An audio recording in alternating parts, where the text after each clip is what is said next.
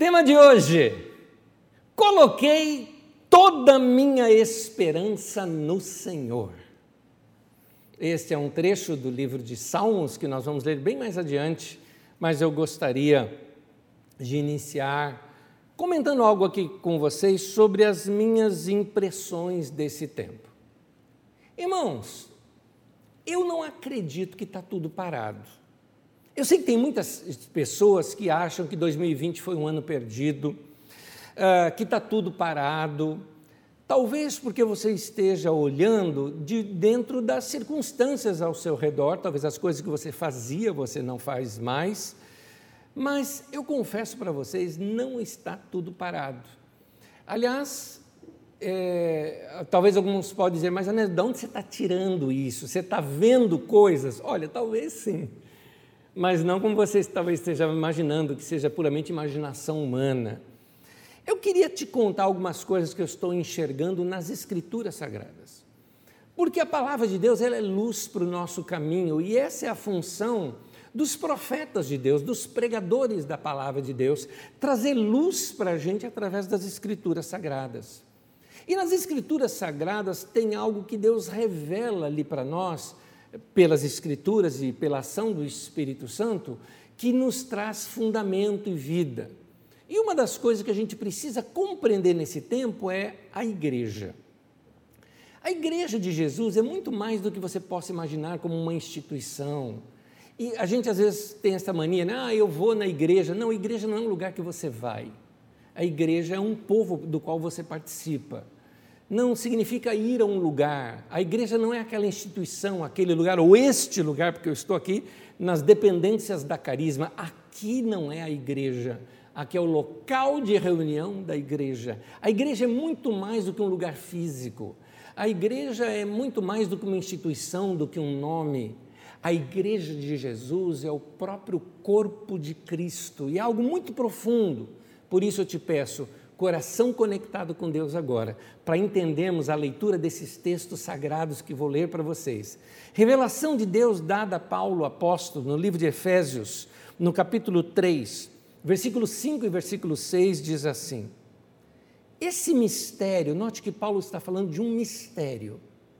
Esse mistério não foi dado a conhecer aos homens de outras gerações mas agora foi revelado pelo Espírito aos santos apóstolos e profetas de Deus, significando que, mediante o Evangelho, os gentios são co-herdeiros com Israel, membros do mesmo corpo e coparticipantes da promessa em Cristo Jesus.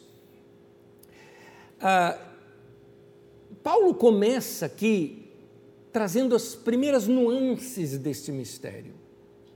Por que, que Jesus veio e morreu na cruz? Quando a igreja surge, ah, quando Cristo foi ferido ali na cruz, com aquela lança ao seu redor, ao seu lado, e água e sangue saem do seu corpo, ali nasce a igreja de Jesus. O que é a igreja de Jesus? E aqui ele começa, Paulo, dizendo o seguinte: um primeiro aspecto desse mistério é que os gentios, ou seja, o povo que não era judeu, como eu e você, nós não somos judeus, é, o povo que não era é, israelita, né, é, é o povo é, que agora foi aceito em Cristo. Então, que todo, como diz João 3,16, para que todo aquele que nele crê não pereça, mas tenha vida eterna, nós passamos a fazer parte da família de Deus, do povo de Deus. Então, o povo de Deus hoje não é Israel, essa nação que tem lá uma bandeira branca e uma estrela ali no meio, que é chamada de estrela de Davi, mas que aquilo não é estrela de Davi. Se você quiser saber mais sobre isso, tem uma mensagem já ministrada aqui na nossa comunidade que trata desse assunto chamada Frenesi dos Evangélicos com Israel. Você pode procurar isso no nosso site, no nosso, é, no nosso canal aqui do YouTube. Mas voltando, é, a igreja de Jesus hoje é que é o Israel de Deus. E esse Israel de Deus que somos nós, nós passamos a ser coparticipantes das promessas em Cristo Jesus. Da mesma maneira como Israel no Antigo Testamento tinha ali Deus ao seu lado, hoje a igreja de Jesus tem este mesmo Deus, Yahvé, ao seu lado. Paulo continua revelando esse mistério. Ele amplia isso em Colossenses capítulo 1, versículo 26 e 27, dizendo assim: O mistério que esteve oculto durante épocas e gerações, mas que agora foi manifestado a seus santos, a ele quis Deus dar a conhecer entre os gentios a gloriosa riqueza deste mistério, que é Cristo em vocês, a esperança da glória. Interessante que Paulo dá um passo a mais aqui. Ele revela também que parte desse mistério é que o próprio Cristo habitaria dentro de nós. Ora, se Cristo habita dentro de mim e dentro de você, isso trata de uma verdade espiritual fantástica, mostrando que nós somos muito mais simplesmente do que um bicho andando pela terra. Nós temos o próprio Deus habitando dentro de nós. Vou continuar falando disso em Efésios 5, revelação de Paulo apóstolo, versículo 32, diz assim: Este é um mistério profundo. Refiro-me a Cristo e à igreja. Dentro desse contexto em que Paulo cita esse texto, ele está falando da união entre um homem e uma mulher, onde os dois se tornam uma só carne. Como assim não serão mais dois, mas serão um só? Paulo fala grande esse mistério, mas eu estou falando de Cristo e a igreja. Cristo e a igreja se tornam um só, grande esse mistério. É interessante notar isso, porque então, o que, que o texto está querendo mostrar? O texto está querendo mostrar que, dentro de um aspecto espiritual, ou vamos chamar assim, no mundo espiritual, a igreja passa então a ser o corpo de, Jesus, de Cristo, que Jesus é o cabeça, eh, eh, a igreja é este corpo, formando assim uma nova criatura, uma nova criação é daí que vem a autoridade espiritual da igreja. A autoridade espiritual da igreja não está no nome da instituição, a autoridade espiritual da igreja não está no título, no cargo, a, no, a autoridade espiritual da igreja não está na, no formato da reunião ou de quem está em cima de um palco. A autoridade espiritual da igreja está em Cristo Jesus, está em todo cristão que anda com Deus e que continua, que, que cresce compreendendo esse mistério de Deus revelado é, em Cristo Jesus e aqui pelo nosso irmão Paulo apóstolo. Segundo aos Coríntios, capítulo 5, versículo 17, diz assim: Portanto, se alguém está em Cristo, é nova criação. As versões antigas trazem uma nova criatura. As coisas antigas já passaram. É, outra versão diz: tudo se fez novo. Aqui diz: eis que surgiram coisas novas. Deus fez algo novo. E esse novo de Deus é uma nova criatura no qual Jesus é o cabeça, a igreja é o corpo, esta nova criatura chamada Cristo, né? este é Cristo, e nós estamos em Cristo, quando nós somos batizados, somos batizados em Cristo, por isso participamos da ceia. O pão é o corpo de Cristo que somos nós, o sangue de Cristo que une, que dá vida a esse corpo. Por isso, é, é, está falando aqui de verdades espirituais com linguagem espiritual. A igreja é esse mistério, e um mistério não se entende com mente natural.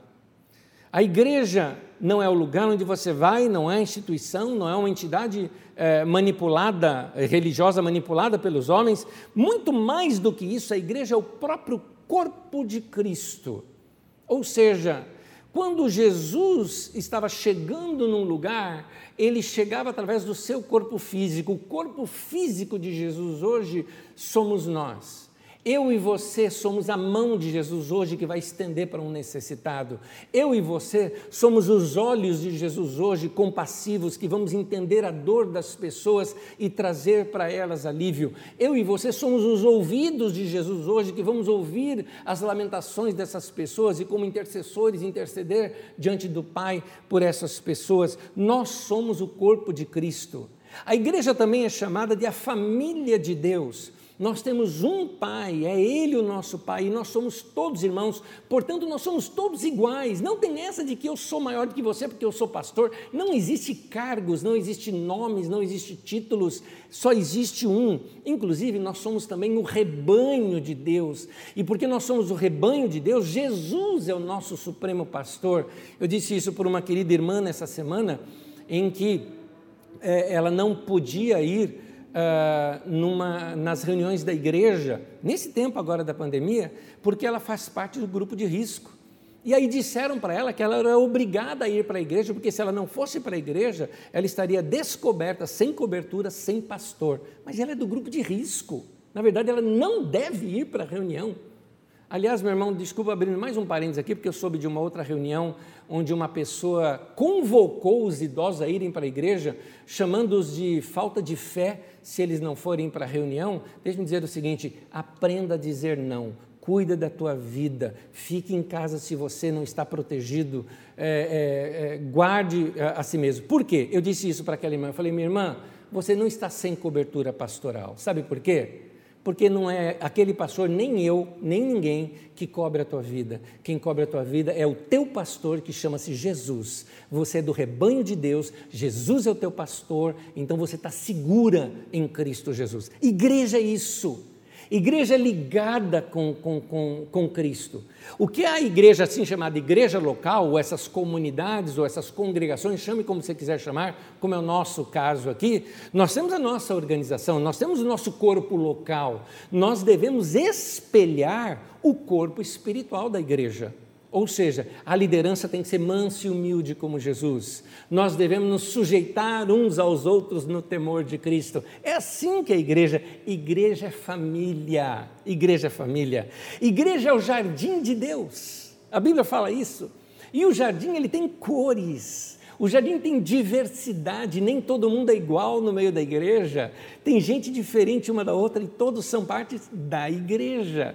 É a igreja, é o Éden de Deus, onde Deus vem passear no meio dela nos finais da tarde, como diz ali é, é, poeticamente no livro de Gênesis. Igreja é o Israel de Deus, é o povo de Deus, é o povo do qual Deus está junto com eles. Igreja é a cidade de Deus que desce dos céus e vem habitar no meio dos homens. Todos esses são símbolos da igreja. Veja, nenhum deles fala de instituição, nenhum deles fala de reunião, nenhum deles fala uh, uh, de organização.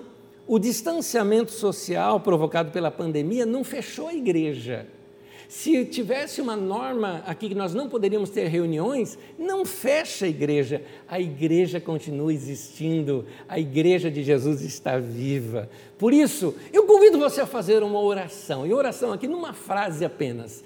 Peça a Deus o seguinte: abra os meus olhos para que eu veja a sua igreja. Se você puder aí na sua casa, Faça essa oração nesse momento, com toda honestidade. Onde você estiver, abra teu coração e fala: Senhor, como se eu fosse um cego pedindo cura, abra os meus olhos para que eu enxergue a sua igreja. A igreja, ela é gloriosa, ela é indescritível. João tentou descrevê-la no Apocalipse e não conseguiu.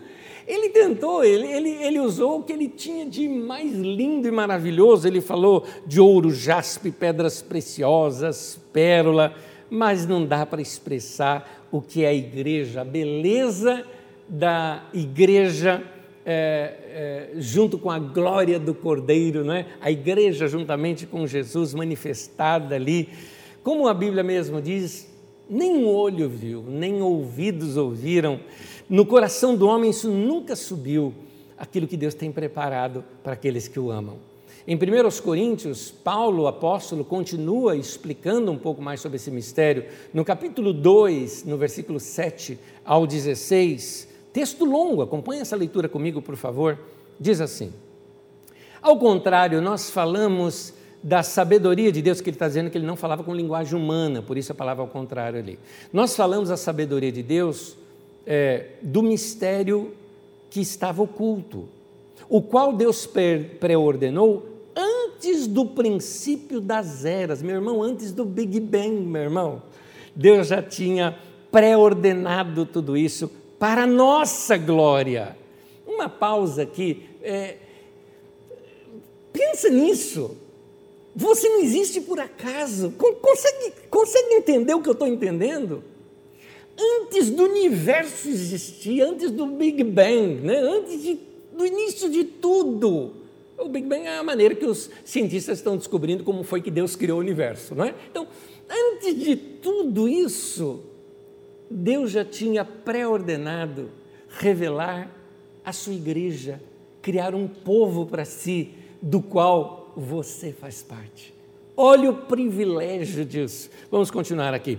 O qual Deus preordenou antes do princípio das eras para nossa glória. Nenhum dos poderosos desta era o entendeu. Pois se o tivesse entendido, não teriam crucificado o Senhor da glória. Todavia, como está escrito: olho nenhum viu, ouvido nenhum ouviu, mente humana nenhuma imaginou. Ele está citando o profeta Isaías o que Deus preparou para aqueles que o amam. Mas Deus o revelou a nós por meio do Espírito. O Espírito sonda todas as coisas, até mesmo as coisas mais profundas de Deus. Pois quem conhece os pensamentos do homem, a não ser o espírito do homem que nele está? Da mesma forma, ninguém conhece os pensamentos de Deus a não ser o Espírito de Deus. Nós, porém, não recebemos o Espírito do mundo, mas o Espírito procedente de Deus, para que entendamos as coisas que Deus tem nos dado gratuitamente. Note que esse próprio Espírito de Deus revela para nós aquilo que Deus tem nos dado. Ele revela quem nós somos em Cristo. Continuando delas também falamos, não com palavras ensinadas pela sabedoria humana, mas com palavras ensinadas pelo Espírito, interpretando verdades espirituais para os que são espirituais, ou, como diz uma outra tradução, interpretando as coisas espirituais com linguagem espiritual. Quem não tem o Espírito não aceita as coisas ou não entende as coisas que vêm do Espírito de Deus, pois lhes são loucura. E não é capaz de entendê-las, porque elas são discernidas espiritualmente. Mas quem é espiritual discerne todas as coisas, compreende todas as coisas. E ele mesmo, por ninguém é discernido, pois quem conheceu a mente do Senhor para que possa instruí-lo, nós, porém, temos a mente de Cristo. Paulo fala sobre discernir um mistério. Uh, como a igreja é um mistério, a compreensão desse mistério só é possível se quem criou esse, esse mistério puder nos passar como decifrá-lo. Se Paulo compreendeu esta revelação é, é, e essa revelação ele compreendeu por ser uma revelação dada pelo Espírito Santo, nós só vamos conseguir entender a igreja ou discernir a igreja também pela revelação é, do Espírito Santo. Porque a igreja, meu querido, não é algo que se explica pela razão, é algo que você precisa de uma revelação de Deus. Eu me lembro, muitos anos atrás, eu vou te dar até data disso, ano de 1988, eu buscava ao Senhor é, numa vigília de oração, eu orava a Deus tentando compreender melhor a igreja. Nós éramos uma comunidade pequena e recebemos ali, é, nossas reuniões eram ali na Avenida Maria Campos, aqui em, em, Osasco, né? em frente onde hoje você tem ali o Super Shopping, né? do outro lado da rua. E ali é, recebemos uma vez um irmão muito querido, ele veio lá de Joinville, e ministrou para a gente um período de louvor, e foi assim, totalmente diferente aquilo que eu tinha visto. Nunca tinha visto nada igual. Eu me lembro que naquele culto nós dançamos juntos, cantávamos e dançávamos, usava música, geralmente músicas de Azaf Borba, e ali nós cantávamos e dançávamos juntos, foi uma coisa muito gostosa. Ele me convidou para dar um pulo lá em Joinville também, para conhecer a comunidade lá de Joinville. Eu me lembro que fomos conversando, foi uma coisa muito gostosa, e chegando lá, quando fui dormir, nós tínhamos tido tempo de oração juntos. Quando eu fui dormir, eu me lembro, eu estava deitado na cama, aquele momento ainda que o sono não veio, porque eu estava empolgado de estar ali junto com os meus irmãos. Ali eu vi a igreja. Aquele dia, em 1988, não sei a data exata, mas sei que foi no ano de 88, eu vi a igreja. Alguma coisa que tinha dentro de mim a minha vida inteira, que eu carregava, que eu compreendia, eu falei: a igreja é mais do que uma instituição, a igreja é mais do que uma organização, a igreja é muito mais do que isso, as coisas espirituais são muito mais profundas. Aquele dia eu vi.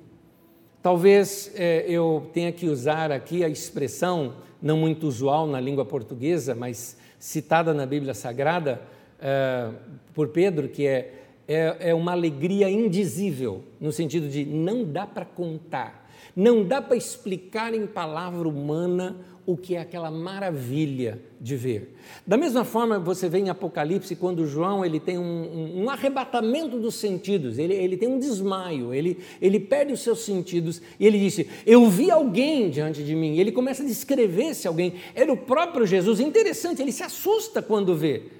Por quê? Porque ele conhecia Jesus humano, que ele, ele era íntimo, ele era próximo, mas quando ele vê Jesus glorificado, ele não entende, ele, ele fala, é mais do que eu consigo entender. Por isso que Paulo, apóstolo, também ele cita que, embora conhecemos Cristo segundo a carne, agora não conhecemos mais dessa maneira, ou seja, é muito maior do que a nossa mente consegue compreender. Esta é a revelação de Deus sobre Cristo, cujo cabeça é Jesus e o corpo é a igreja. Em Lucas 17, versículo 20 ao 21, diz assim: Interrogados pelos fariseus sobre quando viria o reino de Deus, Jesus lhes respondeu: Não vem o reino de Deus com visível aparência. Guarda isso, não vem o reino de Deus com visível aparência. Nem dirão ei-lo aqui ou lá está, porque o reino de Deus está dentro de vós. Da mesma forma, meu querido, a igreja, como parte deste reino, ela também não vem com visível aparência. Nós não encontramos a igreja nos grandes palácios, nós não encontramos a igreja misturada com a política ou com os poderosos destes séculos. Isso não é igreja. O seu lugar da igreja, embora é ao lado do rei, ou como diz uma poesia em Salmos, né? A noiva adornada com ouro de Ofir, né? Ou seja, embora ela tenha toda aquela aquela glória, agora nesse momento a igreja ela é modesta e humilde porque ela reflete o caráter do seu mestre, do seu criador. A igreja hoje no mundo, ela tem que ser aquilo que Jesus foi aqui no mundo. Jesus não estava nos palácios, Jesus não estava é, é, é, é, junto com os grandes e poderosos, a não ser simplesmente para lhes pregar a palavra, mas eles que vinham até ele. É, Jesus era simples, ele era manso, ele era humilde. Assim é a igreja hoje. Portanto, a igreja ela não vem em, em, em, aparência humana, ela, como diz o texto, não vem com visível aparência. Por isso, ela não é visível para aqueles que procuram com grande pompa, ela, ela não tem parte com os grandes deste século. Quem é que consegue discernir esse mistério? Quem é que consegue enxergar a igreja? Quando alguém vê Jesus, ele vê a igreja. Foi isso que aconteceu com João em Apocalipse, não é?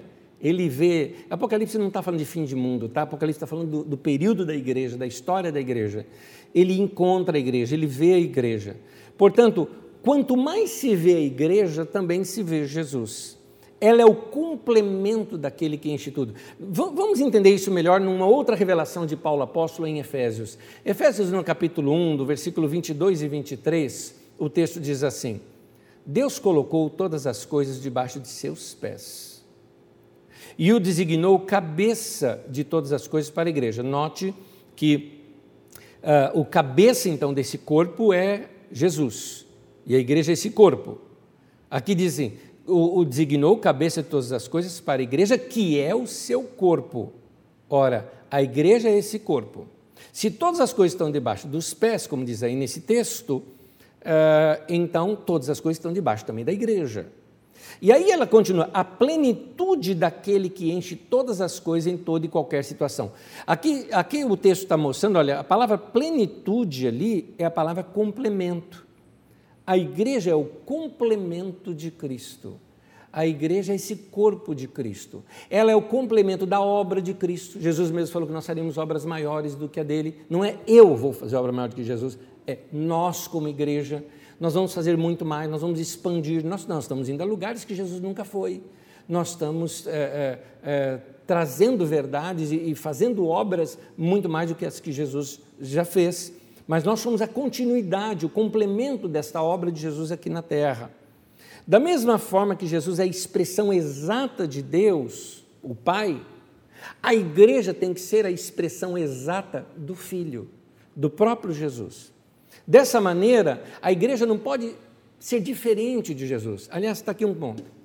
Você fala assim, Anés, mas tem tanta coisa por aí que se chama igreja. Eu te pergunto, parece com Jesus ou não? Se não parece com Jesus, meu irmão, não é. Não é. Parece, mas não é. Não é? Aliás, tem até a falsidade, em Apocalipse fala dessa falsidade. Parece cordeiro, mas fala como dragão. Parece Jesus, mas é do diabo. É? é o que está dizendo o texto de Apocalipse. Então, a igreja, ela tem que se parecer com Jesus. Se ela não parece com Jesus, ela não, não, não é. Ela não está sendo o que deveria ser. Então, Jesus ele teve um propósito para se manifestar como ele se manifestou. E aí eu te pergunto, é, qual é o propósito da igreja na sua aparência atual? Estou falando isso como algo negativo. O que manifesta essa aparência da igreja hoje? É, aquilo que nós chamamos hoje de igreja evangélica no Brasil representa Jesus? Lembra Jesus? Ou lembra alguma instituição esquisita de religiosos fanáticos que estão em busca de poder? No livro de Sofonias, no capítulo 3, no versículo 12, o profeta diz assim: Mas deixarei no meio de ti um povo o que modesto e humilde. Nota, não é poderoso. Modesto e humilde e que confia em o nome do Senhor. Igreja não tem que estar nos palácios, igreja não tem que estar na política. As pessoas falam muito isso. Ah, precisamos dos nossos representantes. Não precisamos. Não precisamos. Eles não fazem nada pela gente. A gente não precisa disso. Jesus não precisava disso. Não tinha ninguém da igreja ao lado de Nero, né? não tinha ninguém na igreja ao lado de César, não tinha ninguém. E a igreja nunca precisou disso. Ao contrário, ela foi perseguida pela política. E quando ela foi assambarcada pela política, virou o que virou na Idade Média, que você conhece muito bem. Então, a igreja precisa voltar ao que Deus planejou para ela ser, para que uh, uh, esse povo que compõe a igreja seja aquilo que Deus quer: povo modesto, um povo humilde e que confia no nome do Senhor e que manifeste essa glória de Deus através dos seus atos. De uma maneira geral, hoje a igreja ela se desvirtou bastante. A igreja hoje ela não celebra. Lembra quando eu contava aqui no nosso intervalo aqui de nossas reuniões, né, antes aqui da nossa oferta, eu falava com os irmãos das minhas memórias dos cultos, onde a gente escolhia até os hinos que a gente ia cantar. Era uma experiência comunitária e aquilo nós cantávamos a todos os pulmões, de longe dava para se ouvir a igreja cantando. Hoje a igreja não celebra, hoje a igreja apresenta. É uma apresentação do palco. Hoje a igreja não comunica a vida de Jesus, ela dá show. Ela não louva, ela canta. Ela não adora, ela faz coreografia. Ela não manifesta a vida de Jesus, ela manifesta a vida de homens poderosos, é, verdadeiros desfiles de moda em nossos palcos. Mas Deus vai cuidar da sua igreja. E uma maneira de Deus cuidar da sua igreja é purificando-a. E Deus vai purificar a sua igreja. Você vai ver vários textos da Bíblia que vão mostrar Deus purifica pela sua palavra, Deus purifica de tal maneira. A Bíblia usa simbologias para isso, inclusive a simbologia do fogo queimando para purificar. Isaías, o profeta, no capítulo 48, no versículo 10, diz assim: Eu os fiz sofrer, mas foi para purificá-los, como a prata é purificada na fornalha. Meu irmão, Deus está purificando a igreja. E se a igreja não é a instituição, a igreja sou eu e você, somos eu e você que estamos passando pelo fogo. Eu, você e aquele irmão, e aquele outro irmão, e aquele outro irmão, aquele da pentecostal, aquele da presbiteriana, aquele da batista, aquele da metodista, uh, aquele católico, aquele evangélico, todos aqueles que têm um coração voltado para Jesus estão sofrendo. E esse sofrimento é para purificar. É interessante, a igreja prega o contrário disso hoje, não é? Você assiste canais evangélicos e está lá, pare de sofrer. E aqui o texto está dizendo, eu os fiz sofrer. Deus faz isso com a gente.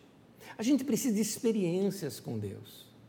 Meu irmão, você lembra daquele belo e velho hino que dizia: conte, conta no sentido, aliás, é, conta as bênçãos, conta quantas são, né?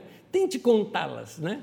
Recebidas da divina mão, uma a uma, tente dizê-las né? de uma vez e ficará surpreso quanto Deus já fez.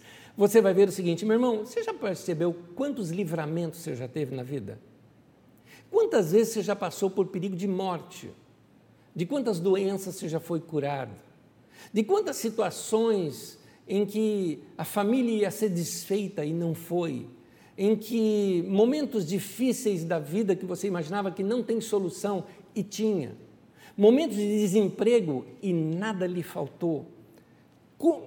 Procura saber é, é, é tudo isso. Você sofreu, mas foi para trazer o teu coração para mais perto de Deus ainda, porque os valores de Deus são outros do que para nós. Eu percebo que Deus, Ele está mudando algumas coisas dentro de nós para realizar algumas coisas através de nós.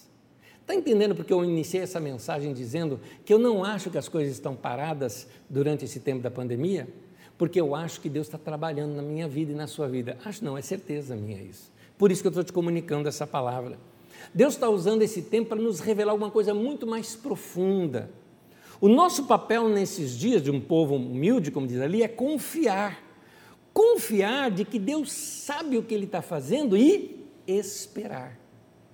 Por isso, o tema de hoje, coloquei toda a minha esperança no Senhor. É isso. É, Deus está trabalhando na nossa vida para que a gente olhe para Ele. Alguns de nós, de tão teimosos que nós somos, a gente precisa chegar no fundo do poço, porque no fundo do poço o único lugar que você tem que olhar é para cima. Então, eu espero que eu e você sejamos inteligentes o suficiente para quando perceber que Deus está tratando a nossa vida, aceitar aquele tratamento e mudar logo. Isaías, no capítulo 64, no versículo 4, diz assim a palavra de Deus: Porque desde a antiguidade não se ouviu, nem com ouvidos se percebeu nem com os olhos se viu Deus além de ti, que trabalha para aquele que nele espera. Olha que coisa linda, Paulo no Novo Testamento pega esse final do, do, texto e coloca aqueles que o amam, e aqui no texto de Isaías diz aqueles que nele esperam aqueles que colocaram toda a sua esperança em Deus e todos os seus olhos em Deus. Meu irmão, a verdade é a seguinte: que enquanto você está esperando, Deus está agindo, Deus está trabalhando. Você pode nem estar vendo, porque Deus ele trabalha nos bastidores, mas se você está esperando e se você está esperando em fé, Deus está agindo, Deus está trabalhando ali por trás. Por quê? Porque Deus ama você. E ele sabe que a demora ela é necessária para o seu crescimento.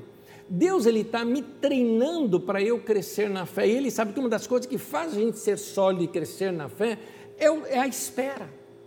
Então, meu querido, é, é, é Deus está querendo nos revelar alguma coisa mais profunda, mas para isso Ele está trabalhando com essa espera no nosso coração. Esse é o sofrimento nosso nesse momento mas, meu irmão, por mais aperto que você esteja, põe o teu coração em Deus e os seus olhos em Deus. No livro de Salmos, de número 40, no versículo 1, vou usar duas traduções aqui. Eu começo pela mais clássica, a tradução de Almeida, revista e corrigida, que diz assim: Esperei com paciência no Senhor, e ele se inclinou para mim e ouviu o meu clamor. Essa expressão aqui, é, esperar, é importante que a gente saiba que ah, ah, esperar e perseverar é a mesma expressão no texto bíblico. Por isso, esperar é também esperança. Esperar é esperar com confiança. É por isso que, por exemplo, na outra tradução, que é a nova versão internacional, Salmo 41, agora na nova versão internacional, diz assim: Coloquei toda a minha esperança no Senhor. E ele se inclinou para mim e ouviu o meu grito é, de socorro. Meu irmão, Até quanto você aguenta esperar? Uma boa pergunta. O quanto que você aguenta esperar vai demonstrar o seu grau de maturidade. Porque criança não sabe esperar. Criança não sabe. Você está com uma criança no carro, viajando, qual a pergunta que eles fazem? Você está chegando? Né? Lembra o burro do Shrek? Já está chegando? Né? Criança não sabe esperar. Inclusive, criança, ela não sabe esperar, porque quando você diz é, agora não, ela entende como não. Ela não entende não e agora não, ela não sabe essas, essas diferenças. Ela não sabe é, de, entender assim, ainda não é hora, ah, então, para ela, ela entende não. Isso mostra infantilidade. A maturidade, ela te dá a habilidade de saber esperar. A maturidade, ela te traz esperança. Você aguarda, aguarda em fé. Vai chegar esse tempo. Saber o tempo certo é muito importante para a sua vida cristã. Muitas vezes, o que você está pedindo a Deus pode ser a coisa certa que você está pedindo, mas não é tempo. E você corre o risco de jogar fora, simplesmente porque Deus disse ainda não. Moisés foi um cara que tentou fazer a libertação do povo de Deus antes do tempo. O que, que aconteceu? Deus ainda deu um tempo para Moisés esperar. E um tempo não foi nada curto, foram 40 anos de espera.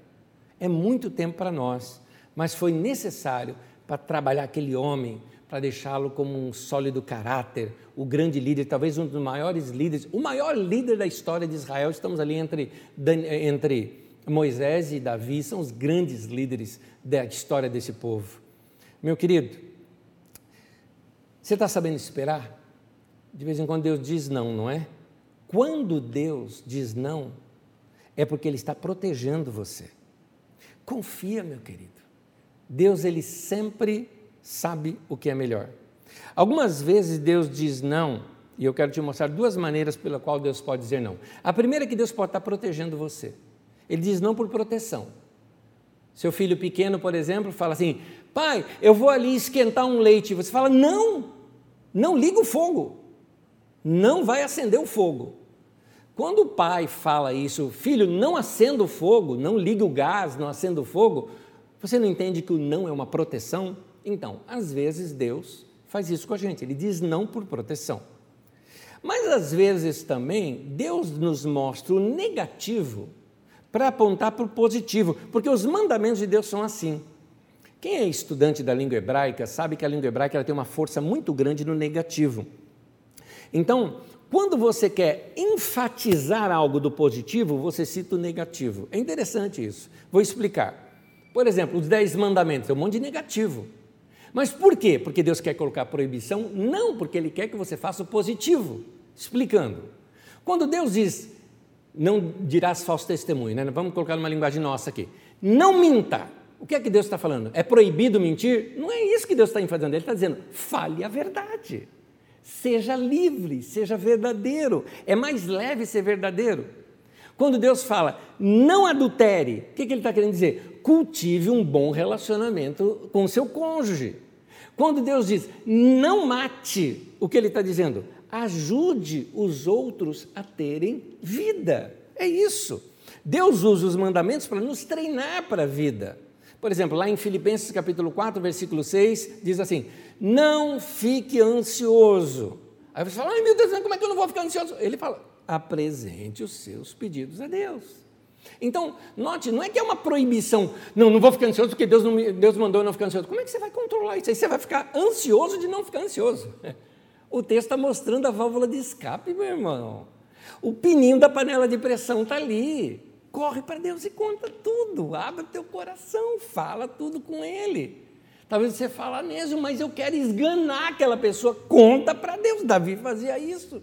Davi falava, eu quero estourar os dentes do indivíduo, tá vendo? Davi era nordestino, igual a gente, ó. Já puxou a peixeira, foi lá, contou tudo para Deus, mas aliviou o coração. Deus não prometeu responder aquela oração. Ele só falou: fala comigo, se desabafa comigo. Apresentar os seus pedidos a Deus é essa válvula de escape para você lidar com essa pressão né, que vem sobre você da sua ansiedade. Deus, então, ele deixa é, muito claro isso para nós. Ele quer treinar você, ele está treinando você a seguir instruções. O livro de Êxodo inteiro a gente vê aquele povo recebendo instruções. Tem uma delas, por exemplo, que Deus fala assim é, para Moisés orientar o povo que ia cair maná do céu, mas quando fosse recolher, recolhesse somente para um dia. Não recolher para o próximo dia. E aí quem ali ansioso fala, mas e se faltar para amanhã, eu vou recolher um pouco mais e guardar para amanhã? Diz que criava bicho e cheirava mal. Não pode. O de hoje é o de hoje, amanhã Deus proverá. Deus estava ensinando aquele povo a confiar nele. É como se Deus dissesse: Eu quero que vocês vivam com a expectativa, com a esperança do que eu vou dar para vocês amanhã. Como diz o nosso tema de hoje, eu coloquei toda a minha esperança, a minha expectativa no Senhor. Está entendendo a palavra espera de uma maneira diferente? Não é esperar de cruzar o braço, é esperar de esperançar. Êxodo capítulo 16, no versículo 4, Deus, o Eterno, disse a Moisés: Agora eu vou fazer chover pão do céu para vocês, e o povo deverá sair, cada um deverá juntar uma porção que dê para um dia. Assim eu porei à prova para saber se eles vão obedecer às minhas ordens. Deus está treinando você, meu irmão, para você seguir instruções e conselhos, porque Deus quer que você viva com essa expectativa do que Ele vai fazer no dia de amanhã. Isaías 48, no versículo 10, diz assim: Eu os fiz sofrer, mas foi para purificá-los, como a prata é purificada na fornalha. Muita coisa ruim sai da nossa vida quando nós passamos pela fornalha. Agora fica tranquilo com uma coisa: só as impurezas são queimadas na fornalha. Naquela história bíblica que você conhece, no capítulo 3 de Daniel cita essa história bíblica de Sadraque, Mesaque e Abednego, e que eles foram lançados numa fornalha de fogo, foram lançados vivos ali. Você deve já ter lido a história, se não leu, leia em casa, ela é muito interessante. É interessante uma coisa: a única coisa que queimou nem foi o fio de cabelo deles, a única coisa que queimou foram as ataduras. Meu irmão, quando você passar pela fornalha, sabe de uma coisa: só suas ataduras vão ser queimadas. Você vai sair dali melhor do que quando você entrou. Por isso que é importante a gente entender que quando passamos por tribulação, quando nós passamos pela fornalha, quando nós passamos por um momento de testes como esse agora, é porque Deus está vendo muito mais além de nós. Ele está falando dos mistérios dele, para os quais os nossos olhos precisam ser abertos. Para a gente entender que eu não sou qualquer um andando aqui na terra, eu sou parte da igreja. Eu estou em Cristo. Por isso eu sou importante. Deus está vendo tudo isso, e se eu faço parte desse todo, Deus tem um plano aqui para algo para minha vida, e eu quero compreender isso. Talvez alguns de vocês estão passando por essas provas e talvez você esteja talvez até pensando: meu Deus, o que, que eu fiz de errado? Pode ser que você não esteja fazendo nada de errado, querido. Talvez não aconteceu nada disso. Ai, meu Deus, mas eu perdi o meu emprego, por quê? O que, que será que eu plantei que eu estou colhendo isso? Meu irmão, a lei do plantar e colher funciona para algumas coisas, mas eu quero te dizer que algumas outras coisas têm um pouco de exagero em cima disso. A Bíblia também fala que o tempo e o acaso vêm sobre todos. Então, se teve uma fome no mundo, atinge a gente também.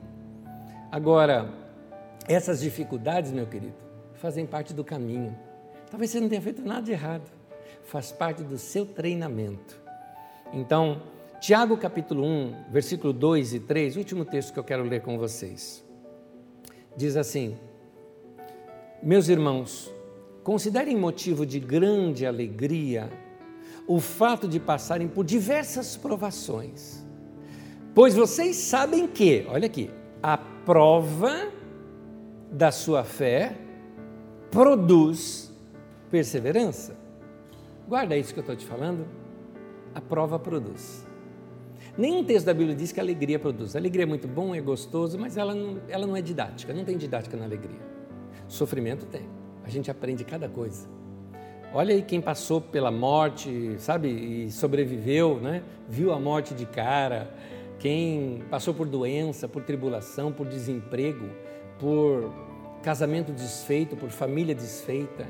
Quem viu seus pais se separar, quem viu seus amigos morrerem, quem passou por crises financeiras, quem passou por dificuldades imensas, quem foi traído por amigos, uh, quem viu seu sonho se afogar e uh, essas pessoas, elas sabem de uma coisa, ela não é mais a mesma depois que aquilo tudo aconteceu.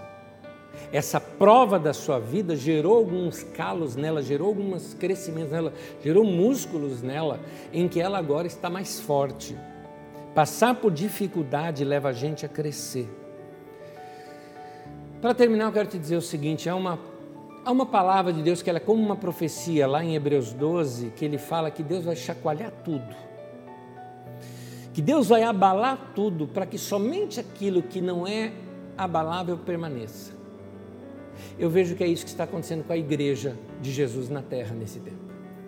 Deus está abalando a igreja, abalando as estruturas, abalando uh, as instituições, abalando o orgulho humano, as posições, abalando tanta coisa, para que somente aquilo que é inabalável, a verdade, o Evangelho, a vida de Jesus, o corpo de Cristo, que isso permaneça. Num tempo de tantas incertezas, de tantas mudanças, a melhor coisa para nós fazermos é voltar os nossos olhos para o nosso Senhor e, como diz no Salmo 40 e no nosso tema de hoje, coloquei toda a minha esperança no Senhor. Eu quero orar com você nesse momento e participarmos juntos da ceia do Senhor. Pai amado, nossos olhos estão postos em Ti. Aquilo que hoje nós não entendemos, lá adiante nós vamos entender. A nossa segurança vem do Senhor, nossa esperança é o Senhor, está no Senhor. Por isso, quando elevo os meus olhos para os montes, de onde me virá o socorro? O meu socorro vem do Senhor que fez os montes, que fez os céus e a terra. O Senhor está acima de tudo, por isso nossos olhos estão postos em Ti. Senhor, que se cumpra em nós aquela palavra em que diz: Nesta batalha não tereis que batalhar seus olhos têm que estar no Senhor. E diz assim: que o Senhor batalhará por vós. Pai, que aquela palavra que se cumpriu ali sobre a vida do rei Josafá e todo aquele povo, se cumpra na nossa vida também, porque os nossos olhos estão postos no Senhor. Eu oro nesse momento para que os meus irmãos que passam por tribulação sejam confortados e consolados. Que seus olhos sejam abertos e eles se vejam como parte da igreja do Senhor como parte do próprio corpo do Cristo vivo e ressurreto. E que assim se sintam fundamentados no único fundamento que é Jesus. Muito obrigado a Deus por essa revelação da tua palavra para nós hoje aqui. Em nome de Jesus. Amém e amém. Amém.